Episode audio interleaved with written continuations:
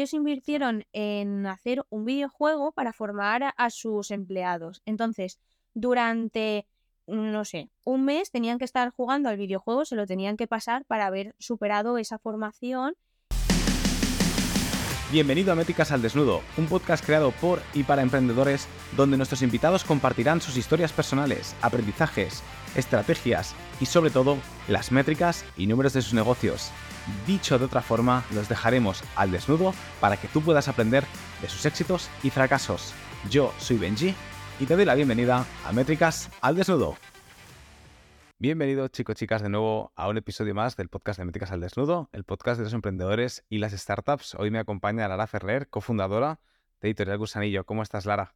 Muy bien, muy bien, encantada. un placer tenerte por aquí. Aparte del tema del que vamos a hablar hoy en esta charla, es muy curioso porque cuando nos, cuando nos conocimos lo planteaste y fue como ostras, nadie ha hablado de esto en el ámbito del mundo emprendimiento startup, ¿no?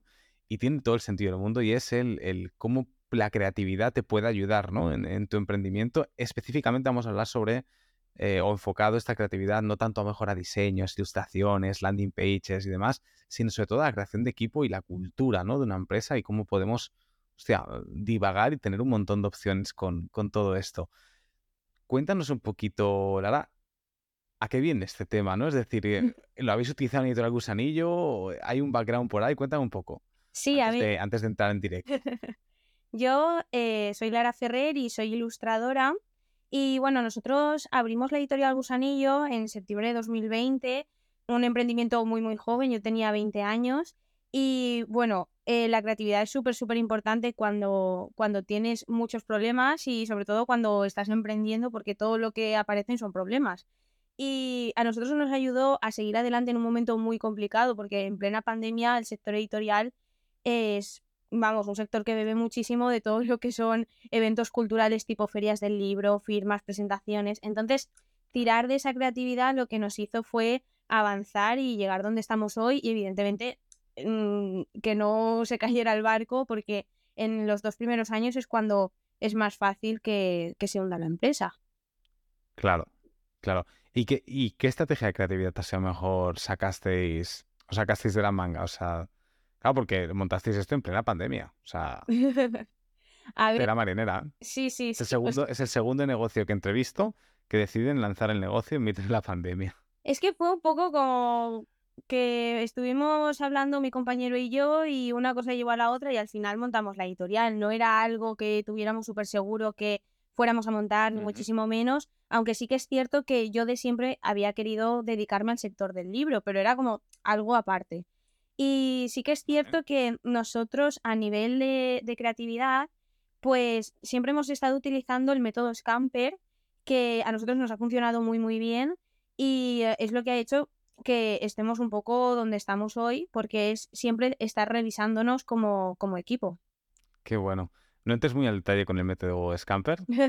Lo hablaremos más adelante porque creo que, está muy guay. Yo, de hecho, no conocía ese, ese método, así que la gente que esté escuchando la entrevista y que le apetezca eh, escucharlo, pues oye, que se esperen un ratito, o si están en YouTube y tal, que pongan el play más para adelante.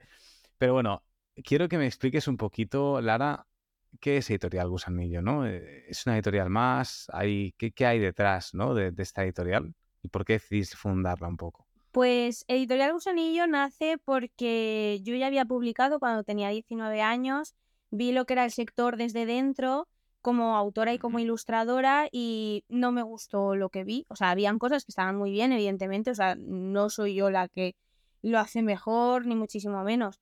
Pero habían cosas que yo pensaba que desde dentro las podía, las podía mejorar. Entonces, eh, como siempre nos dicen que somos la generación de cristal, yo pienso que la queja tiene que ser motor para, para el cambio totalmente. Entonces, eh, montamos la editorial, estamos especializados en educación en valores e ilustración tenemos libros muy concretos y, ah, y, bueno, sobre todo publicamos género infantil, aunque también tenemos eh, libros para adultos. Y en cuestión de literatura infantil estamos... tenemos una línea editorial muy clara donde todos los libros tienen que tener un mensaje. Son libros muy de cole, para profesores, que tienen pues eso, luego sus guías didácticas, tienen pues esa reflexión que tiene que ir detrás de, de cada historia, de cada cuento, para tratar, bueno, los cuentos al final son herramientas para tratar temas complicados con niños muy pequeños. Y intentamos que estos cuentos pues sean esas herramientas para profes, para madres, padres, institutos y todo tipo de centro educativo, claro. Qué bueno. También cuando nos conocimos me contaste, ¿no? No publicáis cualquier tipo de, libro, ¿no? Hay, hay como unos valores detrás que intentáis como aportar un valor muy grande a la sociedad, ¿no? A través de la editorial. Sí, a ver, nosotros más o menos la media de proyectos que entran a la editorial a la semana ronda entre 5 y 7. Si multiplicas por tres años, que es más o menos lo que llevamos en marcha, tendríamos muchísimos más libros de, los que tenemos, porque tenemos alrededor de unos 25 o 30 libros publicados. Esto es básicamente porque no publicamos cualquier cosa. Vemos muy, muy bien y seleccionamos muy bien aquello que publicamos eh, lo cocemos todo muy a fuego lento, que todos los proyectos cuando salgan salgan lo mejor posible y que aporten, porque al final hay mucha literatura, pero, pero yo pienso que no todo vale y las editoriales tienen que tener pues esa responsabilidad de, oye, no lo publico todo, sino que publico aquello que realmente vaya a aportar. Claro, claro. Vale, Lara, dicho esto, hemos hecho quién eres tú, quién es Editorial Gusanillo, por qué, el porqué de, de la editorial. Cuenta un poquito creatividad, team building, eh, cultura. ¿Por qué es tan importante meter creatividad aquí? ¿Qué no funciona? Lo que siempre, lo que siempre hemos hecho, ¿no? Y, luego algún ejemplo de alguna cosita innovadora, alguna empresa que tengas que digas, oye, mira, pues esta gente lo ha, hecho muy bien y mm. para inspirarnos a los demás. Pues, a ver, la creatividad es esa facultad que, que tiene todo ser humano para seguir creando, ¿vale? No significa para mí, como ilustradora, la creatividad no solo es tener buena mano para dibujar. O sea, la creatividad va muchísimo más allá. Y nosotros en la editorial, realmente la creatividad sí que es cierto que, a ver, como somos una editorial especializada en ilustración, la creatividad es súper importante. Eh, todas las ilustraciones tienen que ser preciosas, no te digo que no. Pero nosotros la enfocamos sobre todo al team building, que es eh, como equipo, cómo podemos ser más creativos, porque eh, para mí la creatividad es esa forma de resolución de problemas de, una forma totalmente diferente a la habitual, ¿no? Entonces, eh, aplicarlo al team building lo que hace es que siendo un equipo de dos, porque realmente somos un equipo de dos, pese a que después tengamos nuestro catálogo de más de 30 ilustradores, mm, todos nuestros autores, que sí que es verdad que forman parte de la familia Gusanillo, los que trabajamos y los que llevamos todo solo somos dos personas. Entonces, eh, sí que es cierto que tenemos que estar muy compenetrados porque al final tenemos otros trabajos, tenemos otras, pues, deportes, aficiones, etcétera, etcétera. Entonces, intentamos que siempre se, adapte al, team building para ir mejorando, porque nosotros cuando preguntamos en redes sociales cuánta gente piensan que trabajan en Editorial Gusanillo, nos dicen entre 7 y 15. O sea, para que dos personas puedan llevarlo todo, tienes que ser muy creativo en cuanto a organización, en cuanto a saber qué proyectos coges, qué proyectos no coges, cómo nos apañamos dentro de la editorial, qué horarios tenemos, etcétera, etcétera. Entonces, para nosotros es muy, muy importante. Desde el principio nosotros hemos estado utilizando prácticamente sin saberlo, luego le hemos puesto nombre después de, de, ponerlo en práctica, el, el método Scamper, que es un método que se utiliza sobre todo fuera de España, eh, y, es un método que se utiliza en grandes empresas en, equipos de trabajo, ¿vale? Este método se basa en, eh, bueno, tiene varios puntos, entre ellos, pues por ejemplo, está la reorganización, eh, eliminar, reordenar, seleccionar, etcétera, etcétera, ¿no? Esto lo que hace es que lo que te pones son como problemas que tú tienes dentro de tu empresa, ¿vale? Que pueden ser problemas de cualquier tipo. Entonces, tienes que intentar Em, como solucionarlos de la forma más creativa posible, haciendo esa forma de eh, vamos a eliminar esto porque lo vamos a readaptar aquí o lo vamos a reorganizar o, vamos a eliminar o vamos a proponer algo, ¿vale? No siempre que tenemos un problema se pasa por las siete, ocho fases que tiene, no es necesario, sino que a veces simplemente con readaptar algo ya ha solucionado el problema, ¿no? Y, es una manera muy, muy buena porque al final es como ponerse retos para, para, ir solucionando. Hay muchas empresas incluso que, a ver, también depende un poco del volumen de trabajo, del tipo de empresa y tal, pero sí que es cierto que hay muchas empresas que lo que ponen también son problemas ficticios. ¿Qué pasaría si nos llega esto? ¿Cómo lo solucionaríamos, no? Y, a nosotros es algo que nos ha funcionado muy, muy bien. Para que veas un ejemplo dentro de la propia editorial, nosotros hemos eliminado eh, ciertas tareas que veíamos que, que no. Nosotros desde que empezamos en la editorial siempre teníamos como muy en mente hacer algo tipo una caja sorpresa donde tú pudieras comprar la caja y te venía con un libro sorpresa de la editorial, con, con más cosas, con merchandising, tal igual. Eso lo hemos intentado adaptar eh, de mil formas diferentes, eh, para infantil, para adultos, em, en- con ciertos libros concretos y tal. Y no ha funcionado nunca. Al final hemos dicho, estos esfuerzos que estamos intentando meter aquí no están sirviendo de nada, lo que hay que hacer es eliminarlo y ya está. Claro. Lo mismo pasa con, con el tema de la reorganización. Nosotros lo que hemos estado haciendo durante estos tres años es intentar, y aún no lo hemos conseguido del todo, es que la editorial sea lo más autónoma posible, porque cuanto más Vale. autónoma sea la editorial, más tiempo tenemos nosotros de calidad para pasarlo con nuestra familia, con nuestros hobbies, con lo que sea. Entonces, nosotros intentamos tener siempre ese método muy presente. Solemos tener reuniones como de este tipo de innovación y tal, eh, que las, o sea, las llamamos como las reuniones gordas, que son más o menos cada seis meses, pero sí que es cierto que nos hemos dado cuenta que en estas reuniones salen cosas tan buenas que las vamos a tener cada mes. O sea, un día entero que sea simplemente Vale. para este tipo de cosas y, y sabemos que nos va a ir mucho mejor.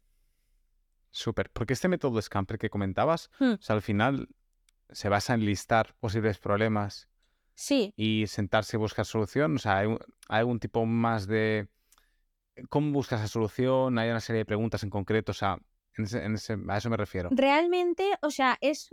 Eh, yo creo que mm, lo ideal de este tipo de método no es poner un problema obvio.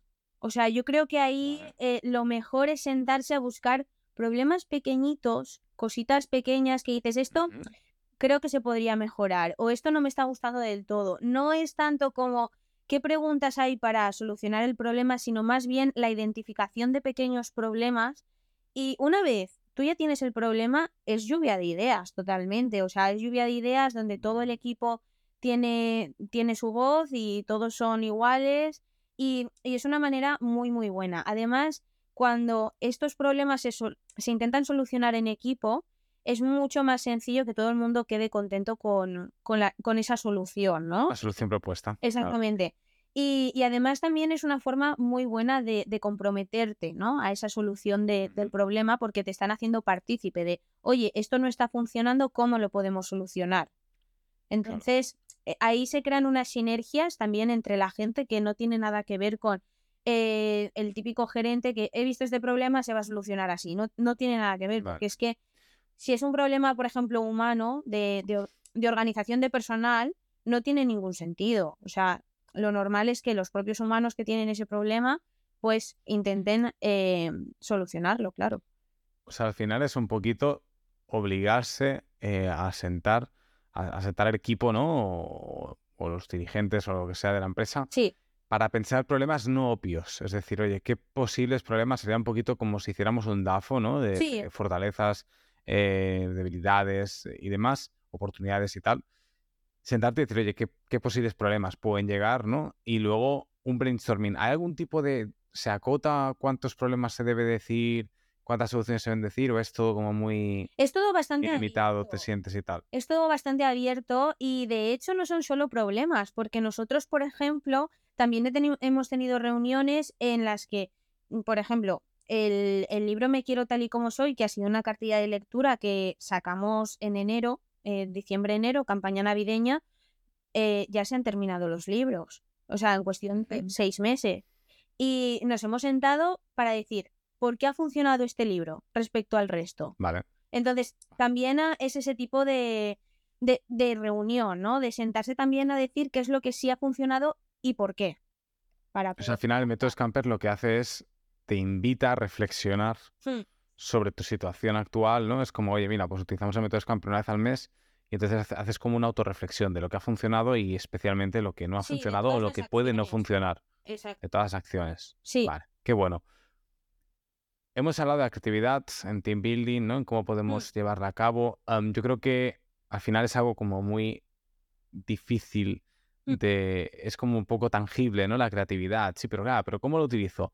Entonces yo creo que aquí em, va a ayudar muchísimo a los oyentes Mm. a que demos ejemplos de cómo otras empresas han podido aplicar esta creatividad en, en estos procesos. Yo, por ejemplo, aquí puedo, puedo añadir que hace tiempo, no, no en Wildme, Wildme estoy ahora, pero sí que yo he hecho formaciones, por ejemplo, de liderazgo Mm. con caballos, que es algo que es hiper, hiper diferente, ¿no? O, por ejemplo, eso sí que a la gente le sonará mucho porque por LinkedIn Mm. se extiende, estas técnicas de utilizar, no sé si es Lego Play o algo así, que es como con Lego, llegar a soluciones, ¿no? De, o creatividades, sea un plan, sea un liderazgo, sea cositas de este tipo, ¿no? Entonces, como bueno, que cada uno monte una estructura de lo que sea, Mm. vemos lo que has montado el cohete y por qué has montado el cohete así, de esta manera, entonces combinan con las personalidades de cada uno del equipo. Muy Yo creo que eso, por ejemplo, sería, sería un ejemplo de, de lo que tú comentas. Sí. Hemos estado hablando fuera de cámaras de algún otro ejemplo. Te dejo que tú compartas Sí. aquí y te extiendas. A ver, hay un montón de ejemplos. eh, de hecho, yo siempre intento buscar ejemplos de empresas que no tienen nada que ver con la mía, porque al final, si solo te quedas como en tu sector, yo creo que tampoco avanzas tanto como, como deberías. Entonces, eh, este tipo de, de charla, que esto se ha convertido en charla, que lo hemos llevado pues por universidades, por ejemplo, la estuvimos dando en la Universidad Politécnica de Valencia, en un, en un proyecto, en un programa de, de liderazgo, y luego también la hemos llevado por institutos y tal. Siempre decimos ejemplos que no son los típicos, ¿no? Por ejemplo, eh, AXA, que es de seguros, pues ellos para formar a sus empleados, en vez de hacer pues las típicas formaciones en una sala enorme o lo típico de un hotel donde tienes que ir un fin de semana, te dan toda la formación, Claro. eh, típica clase de toda la vida con un PowerPoint y tal, ellos lo que hicieron fue invertir muchísimo dinero, porque sí que es cierto que, que también este tipo de creatividad también eh, va ligado un poco al dinero, pero ellos invirtieron en hacer un videojuego para formar a, a sus empleados. Entonces, durante, no sé, un mes tenían que estar jugando al videojuego, se lo tenían que pasar para haber superado esa formación y evidentemente... Qué curioso, ¿eh? Sí. Luego cuando, cuando estuvieron haciendo pues lo típico de encuestas y tal, eh, todos los que habían pasado por ese tipo de formación se acordaban muchísimo más de todos los detalles de la formación al haber jugado en un videojuego de primera persona que eh, la típica formación de PowerPoint de toda la vida. De hecho, si no creo recordar mal, creo que el videojuego como que ha ganado premios y todo, es decir, que era un señor videojuego. Y, em, y ahí Ah, bien hecho. ha sido una, una locura. Luego, por ejemplo, otro tipo bueno. de, de, bueno, de, de- de creatividad, ¿no? Dentro de- del negocio es toda la creatividad en tema de comunicación. Por ejemplo, el Twitter del KFC, del Burger King y compañía. O sea, es una forma muy creativa de llegar a tu target, porque al Burger King, KFC va el tipo de gente que pone, por ejemplo, un tweet tipo, eh, a mí me encantaría que el KFC me siguiera en Twitter y que el KFC te conteste, soñar es gratis. O sea, ese tipo de comunicación es la comunicación del target que luego se va a ir al KFC y, y se va a sentar y se va a comer el pollo frito. Y Claro, es como entrar en Sí. el, en, en el comunicación creativa, pero con cierto troleo, porque al final el- el- la que gente que, te, que, que va, el que te- claro, es, es lo que se lleva, ¿no? En el avatar que, que va para allí. Sí, y luego así, pues como último ejemplo que, que también me parece muy curioso, ha sido todo lo que ha hecho Plátano Melón, porque antes ir a un sex shop, por ejemplo, era algo de ir a escondidas y, y lo que han hecho ha sido derribar tabúes, también tienen una parte muy buena de, de educación, ¿no? A nivel social, que, que nosotros, evidentemente, no es lo mismo con nuestros libros, pero sí que intentamos aportar a esa sociedad, en su caso, educación so- eh, sexual, en nuestro caso, pues sí que sería educación en valores y tal, pero, pero no tiene nada que ver. Han hecho una renovación de, de lo que era el, el sexo habitual que, que no lo ha hecho ninguna, ninguna otra empresa. Y es todo a base de, Claro. de creatividad, vaya. Y creatividad no a nivel de, porque claro, Plátano Melón, por ejemplo, cualquiera que se meta mejor en redes sociales, que Mm. busque en Instagram, sí que es verdad que tiene un diseño pues muy trabajado, muy chulo, ¿no? A nivel desde el punto de vista de diseño gráfico, ilustración. Pero te refieres no, no a, a poner, hostia, pues mira, el verde, el blanco, en las ilustraciones, no, sino a la, a la, a la creatividad que le han puesto a la hora de venderlo. comunicar, a la hora de venderlo, a la hora incluso de crear equipo, ¿no? A la hora Mm. de, de poder hablar abiertamente de ciertas cosas. Aparte es curioso porque aparece mucha gente en Plátano Melón. O sea, no, no es solo el típico persona que graba Reels, ¿no? Es, prácticamente conoces todo el equipo a través de Reels, de TikToks y demás, ¿no? Entonces eso también yo creo que es muy original. Sí, sí, sí. O sea, ellos han, han creado, vamos, una revolución, creo yo, con, con las redes sociales, porque a nivel divulgativo son una, una burrada. O sea, eso es una locura. Y sí que es cierto que, que eso es puramente creatividad a tope y, a ver qué sale de ahí. Y eso sale de, reuniones como las que te estoy diciendo, de cómo podemos llegar a este punto con estos objetivos, cuáles son los problemas que tenemos para no llegar a este objetivo que nos habíamos marcado, eh, porque esto ha salido bien y hemos superado el objetivo, por ejemplo, que también puede pasar, me refiero.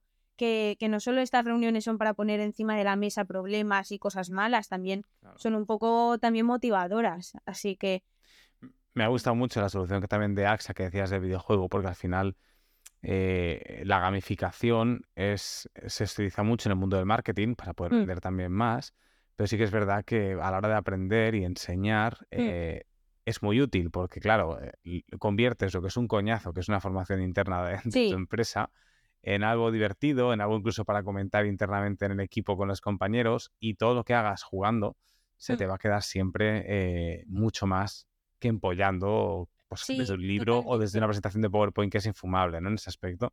Nosotros, de hecho, tenemos un libro que se llama Dorfum, que habla de reciclaje, que es un, tema ya muy trillado, es un tema que, que a lo mejor a un niño le dice, no, vamos a hablar de reciclaje, y te dice, otra vez reciclaje, no sé qué, no sé cuántos.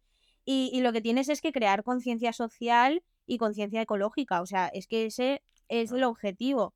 Sin embargo, la autora que es profesora hizo un proyecto de gamificación para todo un curso que, que vamos, ha funcionado muy, muy bien en, su colegio, se ha llevado a otros colegios y, funciona muy bien el libro justo por eso, por todo el proyecto de gamificación que hay detrás. Claro. O sea, que no solo es algo de formación para una empresa, sino también a nivel de educación reglada de toda la vida de primaria. Claro, qué bueno. Déjame que te haga la última pregunta, Lara, mm. y es eh, porque esto va ligado a todo lo que es creatividad. Seguro que como diseñadora, ilustradora, te has topado con esto alguna vez en tu vida profesional. Ahora habrá muchos emprendedores o CEOs o directores de marketing o de departamento que estarán escuchándonos y dirán, coño, eh, vale, yo no diseño ni ilustro, pero ¿y si quiero montar algo original en mi comunicación o externa con clientes o interna con equipo o algo guay? y no viene nunca esa, creatividad. ¿Qué hago? ¿La entreno? ¿Soy un negado y, y a tomar por culo? ¿Qué haces en estos casos, por ejemplo, para recuperar la creatividad? A ver, yo como ilustradora, eso de no, es que estoy en un parón creativo, no sé qué, eso existe, porque eso existe. Hay etapas en tu vida en, las que estás más inspirado por X y etapas en tu vida que dices, jolín, es que parezco una meba. Pero sí que es cierto que, la creatividad se entrena. Y yo soy del pensar de que la inspiración te tiene que pillar trabajando. O sea, eh, tienes que, trabajar todos los días y la creatividad tiene que ser algo que tú tengas automatizado. O sea, lo, más, eh, yo creo que mm, lo mejor que, te puede ir es eh, tener claro que todas las semanas tienes que tener un momento de decir, vale, ¿cómo puedo mejorar esto? ¿Cómo puedo em, ver este problema, cómo voy a, no sé, a llegar más a, mi público, etcétera, etcétera. A mí, eh, entrenamientos de creatividad que me vienen bien a nivel personal siempre es eh, ver mucho cine, ver mucho, mucho cine, leer muchísimo, pero sobre todo la constante formación y el rodearte de gente que, que te aporte esa creatividad también, ¿no? O sea, yo tengo mucha suerte porque al final dentro de la editorial hemos conocido a muchísima gente maravillosa, muy, muy, muy creativos, con un cerebro que dices, madre mía, o sea, estelar. Y, intento rodearme de esa gente porque al final también te aportan y te motivan, ¿no? Porque al final la creatividad también tiene ese puntito de, motivación de, jolín, esto era una idea loca y me ha salido bien, ¿no? O sea, yo creo que la creatividad también te motiva a ti mismo cuando ves que, que está funcionando y que algo que nadie pensaba que iba a ir bien porque era una idea así, pues eso, un poco loca, un poco salida de madre, dices, ostras, mm, me ha salido bien. A la siguiente, ¿no? Y entonces yo creo que eso también hace que vayas un poco como a más, a más, a más, a más, a más. Y el rodearte de ese tipo de gente, tener comunidad más allá de tu sector, tener comunidad también dentro de tu sector, pero de gente con la que no te ves todos los días, ¿no? Yo creo que también hace mucho. Nosotros en la editorial, por ejemplo, todo lo que son eventos aprovechamos para este tipo de cosas. O sea, el café que te haces con la editora que no ves todos los días antes de abrir la persiana de la caseta, pues ese café a lo mejor te ayuda para el trabajo de los seis meses siguientes, ¿no? Esa, esa conversación de que te despierta algo. Y, y, eso hace muchísimo, muchísimo. Y yo creo que eso se ve en todos los negocios. O sea, cuando tienes buen rollo dentro de tu sector y con otro tipo de gente que también es creativa, que, que lo da todo por su negocio, que es muy emprendedora, tal y cual, también te salpica, ¿no? Yo creo. Claro. Sí, yo creo que al final, eh, mm, bueno, muy resumido, ¿no? Mm. Estoy de acuerdo en los puntos que dices, muy resumido sería salir de tu zona de confort. Cuando te falta un poquito de creatividad, sales de tu zona de confort o sales de tu rutina diaria. No hace falta zona de confort, perdón, quizá rutina diaria de, pues dejo de trabajar en casa, me voy a un coworking y hablo con más emprendedores o un podcast, por ejemplo, hmm. ¿vale? Es decir, a mí el podcast, por ejemplo, tanto crear el podcast y traer invitados, yo aprendo de todos vosotros, como yo escuchar muchos podcasts también, escuchas a otros directores de marketing, head of growth, CEOs, cómo han solucionado un problema que no tiene nada que ver con tu industria, pero eso, ¡pum!, te da la luz. Hmm.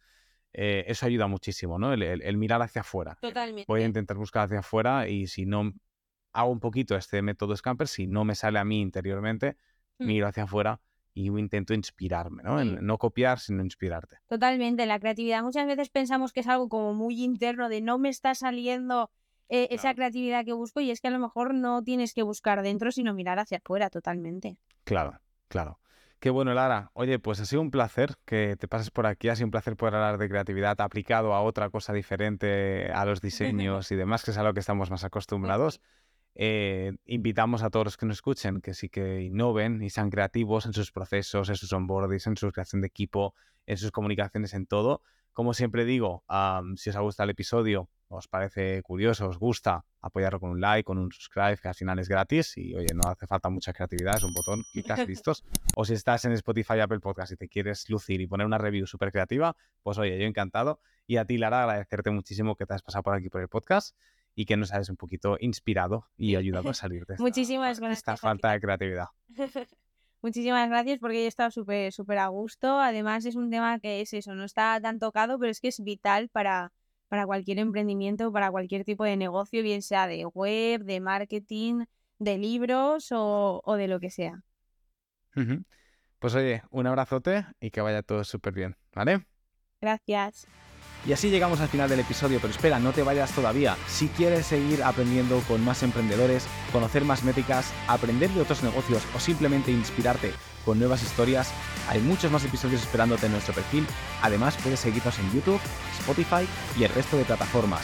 Ahora sí, muchísimas gracias por acompañarme una semana más y nos vemos a que viene con más.